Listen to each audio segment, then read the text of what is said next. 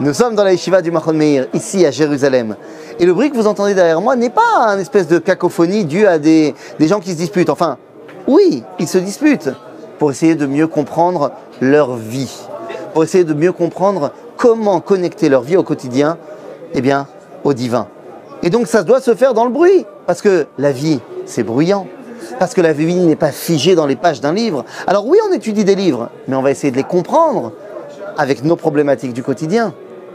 Il est vrai pour le Tanakh, comme il est vrai pour le Talmud, ils ont été écrits à un moment donné. Mais le fait qu'ils soient toujours en vie aujourd'hui, eh bien, c'est le fait que deux juifs se disputent. Vous savez, il y a un texte, une phrase, un verset dans la Torah qui nous dit la chose suivante. Dieu parle avec Moshe, panim el panim, face à face, et on a l'habitude de dire comme peut parler un homme avec son prochain. Et cette compréhension-là est erronée, parce que d'un autre côté, il y a un autre verset où Moshe avait demandé à Dieu de voir sa face, et Dieu lui a répondu adam vachai, personne, aucun être humain ne peut me voir et rester en vie. Donc qu'est-ce que cela veut dire?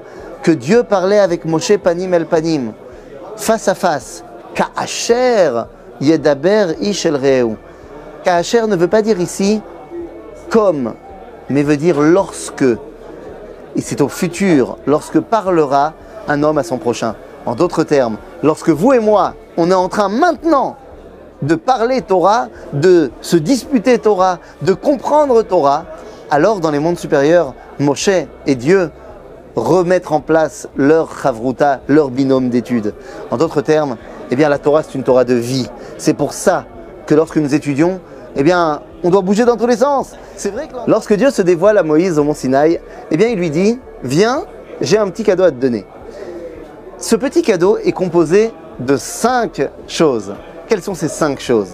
Eh bien, il lui dit Viens et je vais te donner quoi? Deux points ouvrez les guillemets. Luchot Even, les tables de pierre. Va Torah, la Torah. Va mitzvah, la mitzvah.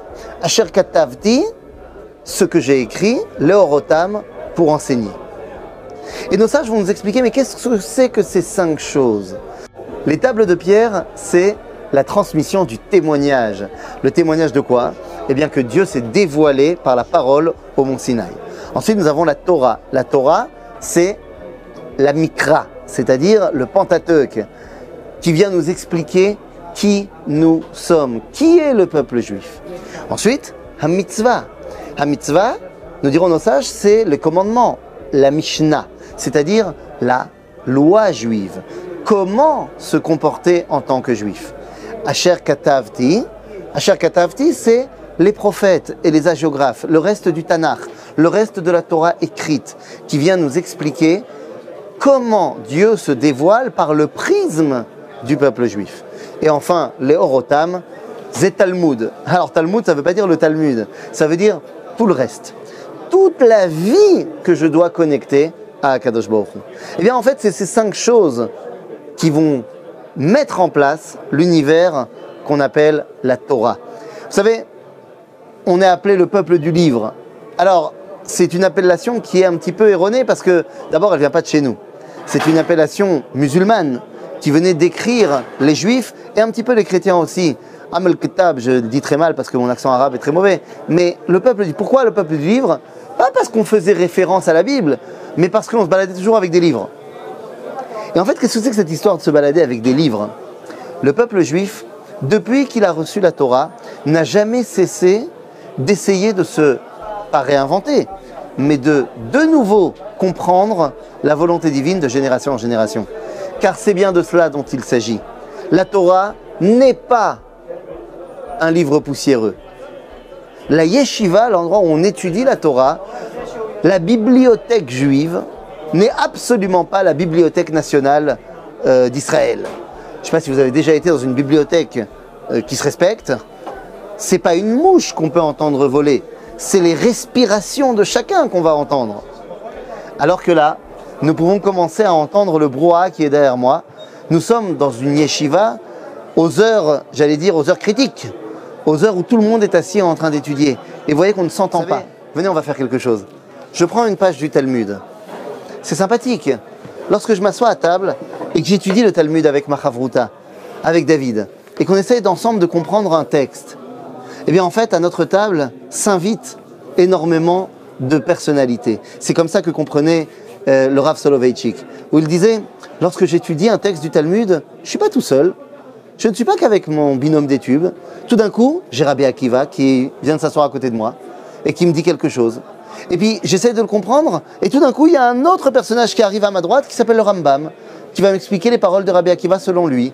Et puis, juste en face, arrive un autre commentateur, le Shulchan Aruch, 300 ans après le Rambam, qui lui dit Moi, je suis pas d'accord avec toi. Et puis, à côté arrive un autre commentateur du XVIIIe siècle. Et le Ramchal me dit, mais moi je pense qu'il fallait comprendre autrement. Et puis arrive un autre commentateur du 19e. Et puis tout d'un coup arrive mon Rav, qui me tapote derrière l'épaule et me dit, comment tu as compris ce texte? Et je lui dis, il me dit, mais moi je suis pas d'accord. Et jusqu'au moment où arrive mon fils, et me tape sur l'épaule et me dit, mais papa, t'as rien compris, c'est pas comme ça qu'il faut comprendre le texte. C'est ça, la transmission de la Torah de génération en génération. Je vous invite à me suivre dans un voyage initiatique au cœur des salles d'études de la yeshiva. Nous allons passer par les mondes de la Bible, du Tanakh, les mondes du Talmud, de la Gemara, de la Mishnah, les mondes de la Halacha, de la loi juive, les mondes de la morale juive, du Moussar, les mondes de la Chassidoute, pour essayer de comprendre quelle est la parole à l'âme humaine, et enfin les mondes de la résurrection nationale avec l'enseignement du Rav Avraham Yitzhak Cohen. Nous partons pour un voyage vers l'identité d'Israël. Suivez-moi. Le premier de ces cinq piliers, Torah. Torah, en vérité, Tanakh. Eh oui, le peuple du livre. Mais de quel livre on parle? On parle de la Bible. La Bible, le Tanakh. Torah, Nevim, Ketuvim. Le Pentateuque, la Torah, les prophètes et les agiographes, les écrits. Alors, qu'on ne s'y trompe pas, les trois c'est de la prophétie. Seulement, il y a une prophétie qui est la prophétie de Moshe, de Moïse, et cette prophétie-là est tout simplement un véritable vecteur, un transmetteur direct de la parole de Dieu. C'est la Torah. C'est le texte de référence pour nous expliquer qui nous sommes. Ensuite, il y a les prophètes qui viennent nous expliquer par quoi Dieu veut se dévoiler dans ce monde. Et ensuite, nous avons les écrits, les Ketuvim, les agiographes, parmi les plus connus, les psaumes, les Télim de David Ameller, qui viennent nous faire cristalliser la présence divine dans ce monde. Et en vérité, la transmission du Tanakh ne s'arrête pas à l'époque de la Bible. La Bible s'arrête à l'époque de Anshe Knesset Agedola, aux alentours des années moins 300. À ce moment-là, nous avons, enfin moins 350 plutôt, presque moins, euh, on va la couper celle-là. La Bible ne s'arrête pas à la fin de la rédaction du bouquin. Oui, car le Tanakh s'arrête plus ou moins aux années moins 400, avec les derniers prophètes que sont Haggai, Zecharia, Malachi, qui font partie de cet ensemble qui vont s'appeler les Anshe Knesset Agedola, les hommes de la grande assemblée d'Israël, qui compte parmi eux les 83 derniers prophètes. Et à ce moment-là, eh bien, on aurait pu penser que la transmission de ce vecteur-là s'arrête. Eh bien non. Vous voyez derrière moi Eh bien, on ne s'arrêtera pas d'essayer de comprendre ce que les prophètes ont voulu nous dire. Et donc, au fur et à mesure des générations, eh bien, nous allons avoir énormément de textes qui vont s'ajouter à la bibliothèque juive pour essayer de comprendre ce que les prophètes ressentaient. Eh bien oui, car c'est de cela dont on parle. Aujourd'hui, tous les livres que nous voyons là sont un espèce de moyen intellectuel pour nous rattacher à une vie intérieure qui était celle des prophètes. Par exemple, ici, je tiens un livre des plus classiques. C'est un livre qui a le texte du Tanakh avec des commentateurs qui sont des commentateurs qu'on appelle des rishonim, c'est-à-dire les commentateurs entre les années 1000 et les années 1500. Mais ça ne s'arrête pas là. Par exemple, je me tourne un tout petit peu et je vais me rendre compte qu'il y a ici un autre commentaire, un commentaire qui s'appelle Rabbeinu Yitzhak Abrabanel. Nous arrivons déjà juste avant l'expulsion des Juifs d'Espagne. Donc on est encore dans cette période-là des Rishonim. Mais nous avons également des personnages qui vont arriver plus tard, comme par exemple Rabbi Moshe Alcher, nous sommes déjà à Tzfat, au 15e, au 16e siècle. On va avoir des commentateurs qui vont venir également jusqu'à aujourd'hui. Évidemment, il y en a également qui sont antérieurs, mais on va avoir des commentateurs aujourd'hui. Vous savez quoi? Il n'y a pas que des hommes. Il y a également des femmes qui vont être des Talmid Racham, Talmidot Rachamot, je ne sais pas comment on va dire, déjà des femmes qui vont s'inscrire dans la lignée de l'enseignement et de la transmission. Par exemple, vous avez ici les enseignements de Nechama Leibovitch, qui elle aussi va essayer à son niveau de nous faire comprendre la Torah. Alors, nous avons des commentateurs qui sont peut-être plus, on va dire, avec une vision moderne et académique, tout en s'appuyant sur des sources clairement historiques. Ici, un commentaire qui s'appelle Da'at Mikra, je ne vais pas tous les citer évidemment, nous avons toute une série de commentateurs. La question est de savoir, est-ce que je commente d'après le sens simple, d'après le sens par allusion, d'après le sens par allégorie, ou alors d'après les secrets de la Torah? Car oui, quand on essaie de comprendre l'enseignement prophétique, eh bien il y a le sens littéral, le pshat, il y a le sens par allusion, le remez, il y a le sens par allégorie, le drash, et puis il y a le secret de la Torah, le sod, c'est l'enseignement de la Kabbalah. Dans la transmission du dévoilement divin, eh bien, il y a deux grandes familles. Il y a a Torah et a mitzvah. Qu'est-ce que c'est? A Torah, c'est la Torah écrite, la Bible. Comme on l'a dit, la Bible a pour rôle de nous enseigner qui nous sommes. La mitzvah, c'est autre chose. Le commandement. La mitzvah, c'est la Torah orale. La Torah orale a pour but de nous enseigner pas qui nous sommes, mais que devons-nous faire? Comment devons-nous être? Alors, pour ce faire, eh il y a une transmission qui commence depuis Moïse, depuis Moshe, jusqu'à aujourd'hui, qui va nous expliquer comment on est juif. Pas qui est juif, mais comment est-on juif au quotidien. Et donc, eh bien, cette mitzvah va s'appeler à un moment donné de l'histoire la Mishnah. La Mishnah, c'est quoi? Eh bien, c'est un recueil de six grands traités mis en place par Rabbi Yehuda Anassi, qui va tout simplement catégoriser tous les sujets qu'on va pouvoir traiter dans la vie du quotidien. Cette Mishnah va devenir ensuite un texte qui va la commenter, qui va devenir le Talmud. Le Talmud, il va en avoir deux. Le Talmud de Jérusalem, qui sera écrit en grande partie à Tibériade, mais ça, on rentre pas dans le débat. Et puis le Talmud de Babylone, qui lui sera écrit à Babylone. La Mishnah et le Talmud vont devenir les derniers textes de référence qui vont être acceptés par tout le peuple juif. Si bien qu'aujourd'hui, on peut être en désaccord sur tout, on a le droit. Mais on ne peut pas remettre en cause le Talmud. Si on veut entrer en désaccord avec une page du Talmud, il faut ramener un argumentaire qui vient d'une autre page du Talmud. Pourquoi? Eh bien parce que c'est le dernier texte qui fait force de loi pour tout le peuple juif. Jusqu'au jour où on va recréer le Sanhedrin, le grand tribunal du peuple juif, pour pouvoir de nouveau mettre en place eh bien, des autorités qui vont être acceptées par tout le monde.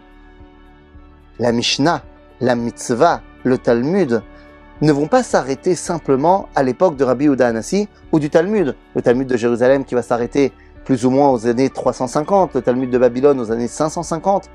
Après, ça va continuer. Ça va continuer avec des commentateurs qui vont essayer de comprendre le Talmud. Eh oui, parce que c'est un gros pavé. Donc on va avoir des commentateurs qui vont s'appeler les Savoraïm. Ensuite, on va appeler les commentateurs les Géonim, qui vont être les dirigeants des yeshivot de Babylone. Et puis, eh bien, les mêmes commentateurs qu'on va retrouver sur le Tanakh, nombre d'entre eux, on va les retrouver également, eh bien, sur le Talmud. Et donc, par exemple, lorsque nous sortons un Talmud, tout ce qu'il y a de plus classique, eh bien, nous pouvons ouvrir dans n'importe quelle page. Nous verrons que l'un des plus grands commentateurs de la Bible, de la Torah, Alou, n'est autre que Rashi, Rabbi Shlomo Yitzhaki de Troyes, en France, eh bien, alors qu'on va le retrouver dans tout le Tanakh, dans toute la Bible, on va le retrouver également dans toutes les pages du Talmud, montrant bien que pour nos sages, eh bien la Torah ne pouvait pas être prise ravilot, ravilot, ne pouvait, ne pouvait pas être prise séparée. Il y a les gens du Talmud et puis les gens de la Bible. Non, pour les vrais sages d'Israël, c'est une unité cette Torah, et donc évidemment on va retrouver les uns ici et les mêmes là-bas. L'une des choses les plus importantes lorsqu'on parle du judaïsme, eh bien c'est le nombre incalculable de lois juives à respecter au quotidien. Alors, j'ai pas compté, mais je vais lancer un chiffre. Il y a certainement à peu près un million de lois juives différentes. En fait, de quoi on parle? Si on parle du dévoilement divin au quotidien dans notre vie, si on parle de vouloir accorder ma vie avec la volonté du Créateur dans le monde, et pas seulement dans le coin étriqué de la maison d'études, mais dans le monde entier, eh bien vous comprenez que chaque élément de ma vie doit être directement relié à la volonté divine. Et donc, eh bien, va se développer tout un domaine d'études qui s'appelle la halacha. La halacha, c'est-à-dire celle qui marche, celle qui marche avec moi. C'est la loi juive qui m'accompagne dans tous les domaines de ma vie. Vous savez, ça commence avec euh, bah, le matin. Je me lève le matin. La première chose à faire, je vais vous faire un petit euh, euh, immersion au sein de la halacha. Je viens de me réveiller. Je viens de me réveiller.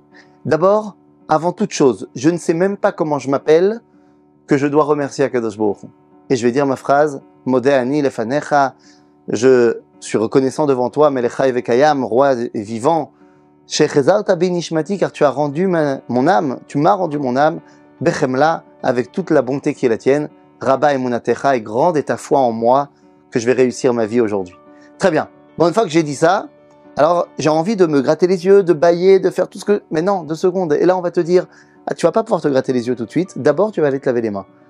Et je sais même pas comment je m'appelle encore. Mais non, je vais devoir aller chercher un ustensile. Cet ustensile, il faudra pas qu'il soit fissuré. Et ensuite, je vais remplir de l'eau. Mais attention, pas de l'eau trop chaude, pas trop froide. Et puis ensuite, je vais me laver les mains, mais pas la main gauche, d'abord la main droite, et puis ensuite en alternance. Et six fois. J'ai même pas commencé ma journée que j'ai déjà cinq route différentes. Et puis après, ça continue. Par quelle chaussure je vais commencer? La chaussure droite, la chaussure gauche. Et chaque événement de mon quotidien va devenir un moyen de me rattacher à Dieu. Alors on peut le voir comme étant quelque chose de très contraignant. Ah, il y a beaucoup de lois juives. Ah oui, vous savez, c'est pas compliqué. Lorsque Paul, le fondateur du christianisme, Shaoul de Tars, a voulu vendre sa nouvelle religion à Rome, la première chose qu'il a dit, c'est on enlève les mitzvot, les halachot, on enlève le on doit faire. Parce que c'est très compliqué. Alors soit on voit ça comme étant très contraignant, soit on voit ça comme étant à chaque instant une opportunité de s'attacher à Kadosh Baruch Alors, on peut voir que la halacha, elle ne va pas du tout s'arrêter à une époque précise. La halacha ne peut pas s'arrêter à une époque précise, car justement, comme son nom l'indique, elle est olechet. Et oui, aujourd'hui, il y a des questions de savoir comment cachériser eh ben, mon four à micro-ondes. C'est évidemment une question qui peut être traitée dans les livres d'aujourd'hui, mais qui ne peut pas être traitée dans les livres qui ont été écrits il y a 600 ans. De la même façon, eh on va avoir des questions qui vont se poser et qui seront marquées dans les livres, qui sont toujours pas encore écrits, mais qui vont être marquées. Les questions de savoir est-ce que la viande développée par laboratoire, eh bien, est-ce qu'elle est parvée ou est-ce qu'elle est viande? Tout ça, ce sont des questions auxquelles il va falloir répondre. La halacha a commencé avec Moshe, avec Moïse, et elle va continuer eh bien, de génération en génération, car chaque génération amène ses questions. Et là, je vais tirer une balle dans le pied, me tirer une balle dans le pied, alors que je suis dans une salle avec des livres de halakha de toutes les générations. Ici, nous avons le Roche. Le Roche, c'est à 600 ans. Et derrière moi, nous avons euh, ici, par exemple, Otsar Aposkim, qui va faire le, euh, une espèce de résumé de tout ce qu'on pourrait trouver. Face à moi, dans une autre étagère, eh bien, vous allez avoir les livres du Shulchan Aruch de il y a 500 ans. Si on regarde euh, ici, eh bien, on va voir les livres de Halacha Berura, qui date de il y a 100 ans à peu près, qui continue encore à être écrit aujourd'hui. On va avoir des livres comme le Chazon Ovadia, du Rav Ovadia Yosef, qui est un contemporain du XXe siècle. Nous avons ici les livres du Rav Yosef, que tout le monde connaît, Yabia Omer, Yechavedat, les livres de commentaires de Halakha du Rav Yosef. Également, évidemment, les livres de résumé de sa pensée que son fils va mettre propre avec le Yalkut Yosef, le Mishnah Brura du Chafetz Chaim au 19e siècle. Mais il est temps de me tirer une balle dans le pied. Alors que je suis face à tous ces livres de Halakha, eh bien, je tiens à vous dire que la Halakha, elle ne s'apprend pas des livres. Alors évidemment qu'on étudie tous ces livres, mais ces livres nous servent de base de travail. Car la véritable halakha, c'est-à-dire savoir comment me comporter moi dans mon quotidien, eh bien je dois l'apprendre de mon rave, qui est vivant face à moi, à qui je pose une question. Pourquoi? Eh bien Parce que si la halakha, elle est olechet, si c'est une Torah de vie, eh bien je ne peux pas trouver la réponse véritable dans un livre qui a été figé il y a 600 ans. Je dois trouver la réponse dans une Torah de vie qui est ben, celui qui me connecte à la Torah au quotidien, c'est-à-dire mon Rav à moi. Alors peut-être que mon Rav va me dire, écoute, la réponse à ta question se trouve dans le Shulchan Aruch, va voir, c'est là-bas. Pas de problème. Mais le lien et le contact avec le vivant doit être toujours présent. Il ne s'agit pas seulement de savoir quoi faire au quotidien, mais il y a aussi un grand travail qui doit être fait au niveau de ma relation avec mon existence intérieure, avec mon être, avec mes qualités humaines. Et donc va se développer à un moment donné dans la littérature juive ce qu'on va appeler Torah Tamoussar, la Torah de la morale. C'est-à-dire essayer de faire de nous des gens meilleurs. Alors vous allez me dire, c'est peut-être ça le rôle de la loi juive. Oui, normalement. Mais le problème, c'est qu'il est très facile, il est très facile de devenir un technicien de la loi juive et de ne pas véritablement eh bien, voir son monde intérieur évoluer. C'est pour ça que cette Torah Tamoussar va devenir fondamentale. Alors, parmi les plus grands maîtres de cette Torah Tamoussar, on va retrouver Rabbi Moshe Chaim Lutzato, qui va nous écrire le Messilat Yesharim, par exemple. Ah, il y aura également le livre Chovot Alevavot, on va avoir d'autres livres de Moussar qui vont trouver un écho tout particulier chez Rabbi Israël Salanter, qui va véritablement faire de cette Torah le centre du travail personnel de l'individu. Comment faire de nous des gens meilleurs Et c'est toute une littérature également. Il y a un domaine dans lequel on pourrait se dire, il n'y a pas de raison d'avoir de livre pour m'expliquer. C'est un domaine qui est censé venir du cœur vers le cœur. Je parle évidemment de la prière, de la tfila. Alors oui, il y a le texte lui-même de la prière, ah, mais pourquoi est-ce qu'on a besoin d'avoir des livres qui nous expliquent Qu'est-ce que c'est la prière? Comment prier? Quelles sont les dimensions qu'on doit mettre dans sa prière? Eh bien, pour une raison très simple. La tefila, eh bien, c'est ma connexion avec Dieu. La tefila, c'est le moment où je viens demander à Kadosh Baruch ce qui me manque. Et donc, il est fondamental de, un, comprendre comment me connecter à lui, et deux, de savoir que ma prière ne peut pas passer par un prisme seulement personnel. Tous les livres de prière sont là pour pas seulement les rituels de prière, mais livres qui viennent nous expliquer comment s'attacher à la tefila, à la prière, viennent nous expliquer d'abord et avant tout que je dois me rattacher à la collectivité du peuple juif avant de pouvoir demander une demande personnelle. Pour bien faire comprendre à l'individu qu'il ne vit pas en autarcie, il ne vit pas seul, il est connecté à la grandeur. Alors c'est bien beau de savoir quoi faire et qui être, mais il y a des livres dans la bibliothèque juive qui n'ont pas une vocation halachique, qui ne vont pas nous expliquer quelles sont les, les actions qu'on doit faire au quotidien, mais qui vont tout simplement nous expliquer quels sont les fondements de la foi d'Israël.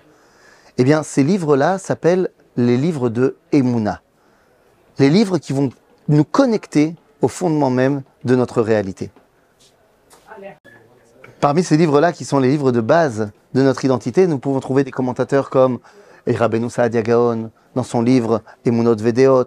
Nous pouvons trouver les livres du Rambam, de Maïmonide, comme le Guide des Égarés. Nous pouvons trouver évidemment le livre du Kuzari de Rabbi Yehuda Alevi. Nous pouvons trouver des livres qui vont nous éclairer au quotidien sur quelle est l'essence profonde de la foi d'Israël. Eh bien, ces livres-là, j'ai parlé de trois rabbins qui sont plus ou moins contemporains, il y a mille ans, mais pour ne pas parler des autres qui ont écrit avant eux et des autres qui vont écrire après eux.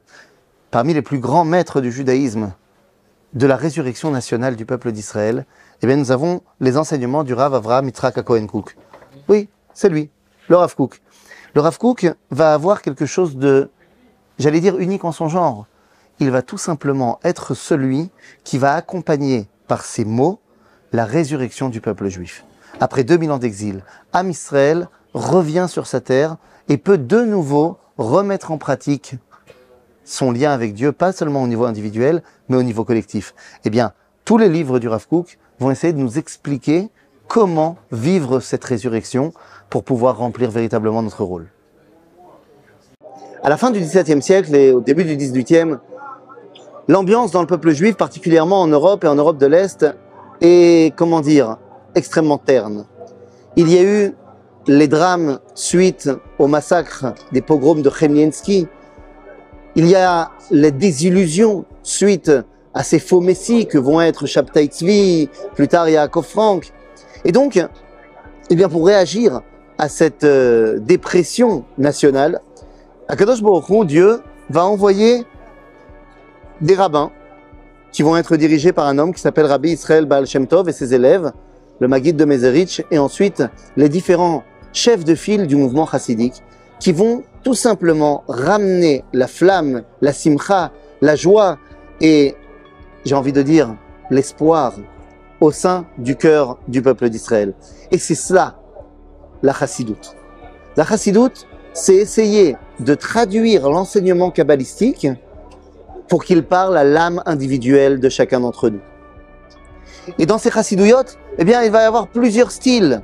Nous allons avoir la chassidoute de Chabad, qui veut nous connecter avec l'essence de la compréhension de chaque chose.